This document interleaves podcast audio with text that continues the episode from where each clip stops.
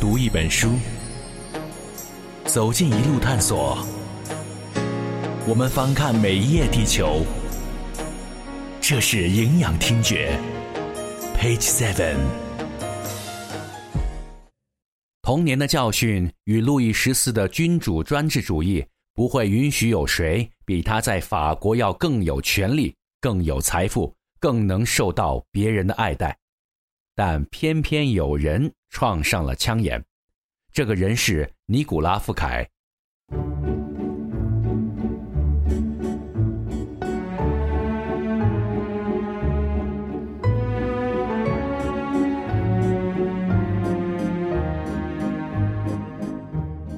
一六五三年任命的财政大臣富凯，逐步成为法国的巨富，而一六六一年亲政的路易十四，第一件大事。就是要整顿财政，这个不长眼的富凯低估了路易的决心，也带有想要去讨好国王的意思。一六六一年八月十七日，富凯在自己新建成的沃勒维孔特堡举行城堡完工仪式。沃勒维孔特堡从一六五七年就开始修建，雇佣了一千八百名工人。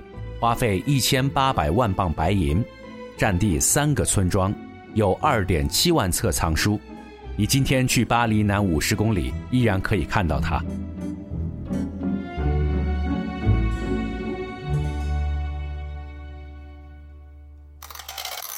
时间回到一六六一年八月十七号晚上六点，傅凯请来高乃伊、莫里埃。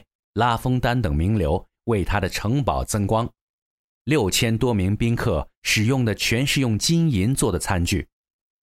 路易十四眼睁睁地看着富凯抢走了他国王的风光，沃勒维孔特堡竟然比他自己的卢浮宫还要漂亮，这就好比同时代的康熙见到了北京郊外一大臣的房子修的竟然比紫禁城还好的那种心境。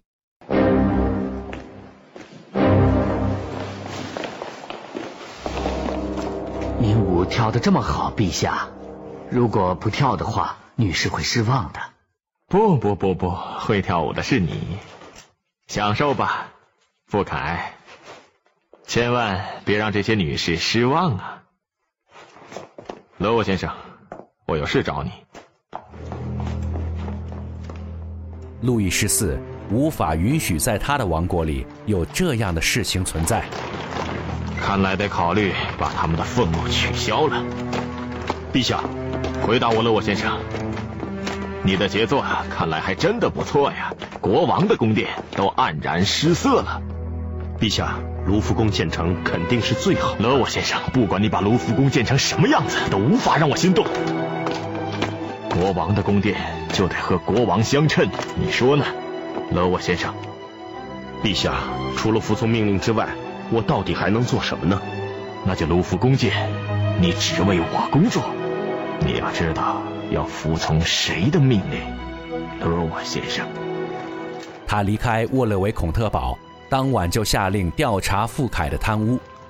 九月五号，就将傅凯关进监狱，并没收了他的巨额财富。我应该把他抓起来，就是为了一次宴会吗？这笔财富。对刚刚执政的路易十四来说非常重要，伏尔泰说道：“八月十七号晚上六点，傅凯是法国的皇帝，可凌晨两点后他就什么都不是了。”据世界文明史作者杜兰特记载，此后十六年中，傅凯被终生监禁。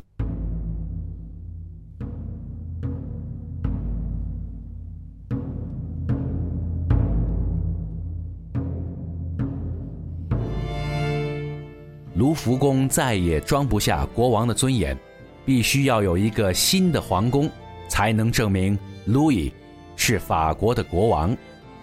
路易十四下令要修建新的皇宫，而这个伟大的皇宫就是因为嫉妒与权力相生的奇迹——凡尔赛宫。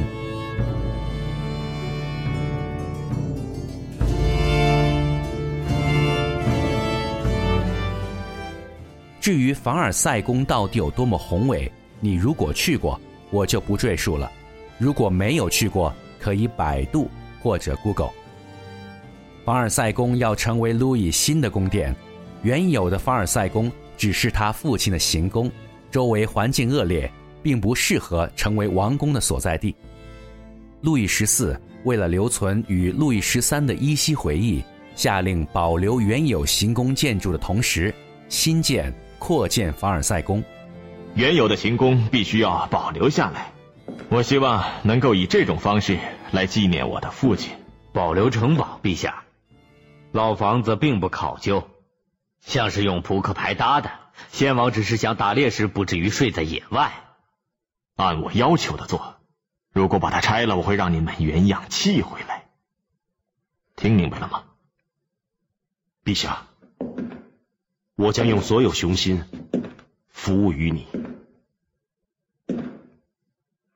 还有更多要求吗，陛下？要求？我希望它能带有更多的法国特色。法国特色？我们模仿意大利太多了。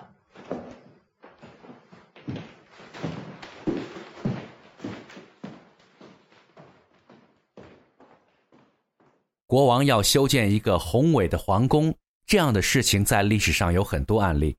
但路易十四的真实目的不仅仅是要修建法国的皇宫，他要通过这个修建了近三十年的皇宫，实现他内心的真实想法。他的计划远比肤浅挥霍的尼古拉·富凯要缜密，而历史也证明了他至少在当时成功的实现了这个计划。读一本书，走进一路探索。我们翻看每一页地球，这是营养听觉。Page Seven。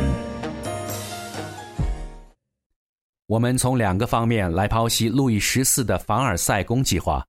首先是出于他的政治目的。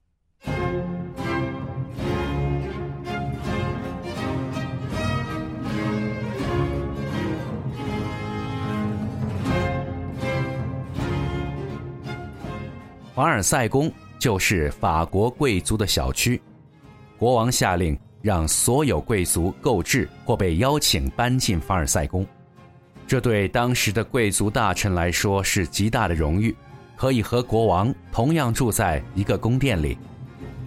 因为有权势的人都住进了凡尔赛宫，而没有住在这里的人受到了排挤。幕僚和贵族最害怕听见路易说：“我没有见过他。”所以，他们要想尽办法讨好国王的喜爱，争取能够得到路易的一个手势或者微笑。于是，凡尔赛宫不断的扩建，成为了故意滋生腐败与享乐的乐园。那么，他呢改变了一个传统，就是过去呢，国王呢要一年当中要有呃几次呢要到地方上去巡游，来这个呃彰显国王的这种呃威严和荣耀。但是这个路易十四呢，他就把国王的这个宫廷呢变成了一个固定的机构，要求所有的大贵族一年当中呢，至少要到国王的宫廷住上一段时间。因为只有这样，这些贵族们才会整天沉迷于他精心策划的每场舞会，没有心思去思考国家大事，彼此流言蜚语，互相监视对比。那么这样，路易的权力才能集中。他才能好好扮演国王的角色。房间根本不够，陛下还得建更多房子。那就建好了，那就建吧。来过这里的人都会变得贪婪的，而且还会滋生腐败，贪图享乐。国王在凡尔赛，没有国王允许，他们不能做任何事情，这样贵族才能被控制在凡尔赛。这才是我最想要做的。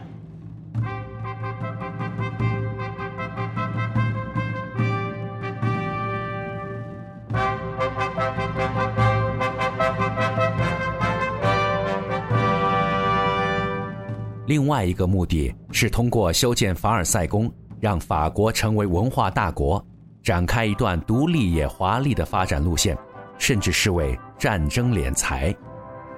虽然修筑凡尔赛宫面临掏空法国国库的风险，修筑过程劳民伤财，短线的为战争敛财这个目的并不明显，但从长远意义上来说，凡尔赛宫已经成为了法国软实力的形象工程，这些钱财又变相的进入了战场。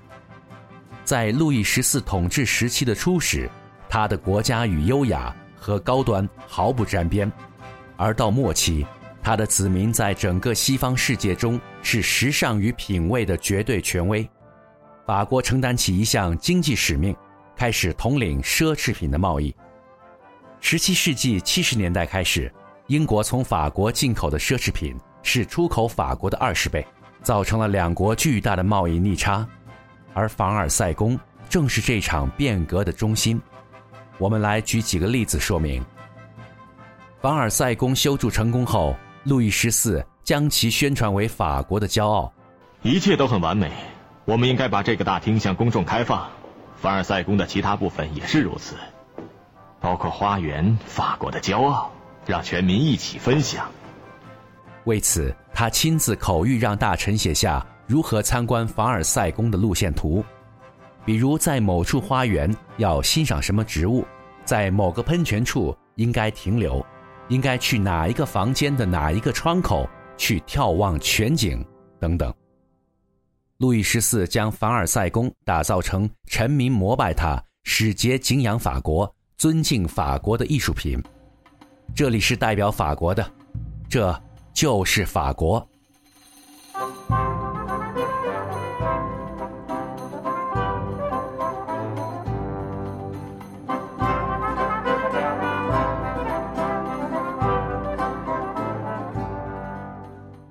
在修建的过程中，路易带动全法国尊敬并学会欣赏绘画、雕塑、舞蹈等艺术。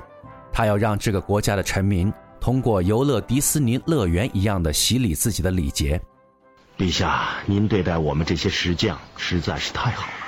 可惜周围再也看不到原来的那些酸橙和栗子树了。并非所有人都很感激勒诺特。任何事情都是有代价的。我们的目的已经达到了，像过去那样的奢侈行为可以结束了。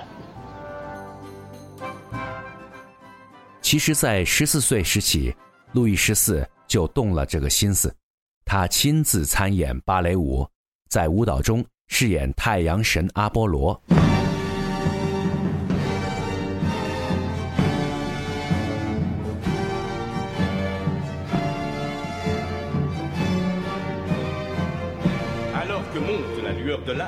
从艺术的角度，他要展示对文化的热爱，让人们为了讨好他，靠近他的品味。同时，他要将自己饰演成太阳，以表示我是太阳，我是国王，你们都是星星，是我的光芒照亮了你们。一个十四岁的孩子就有如此的心机，难怪有人说路易十四是天生的君主。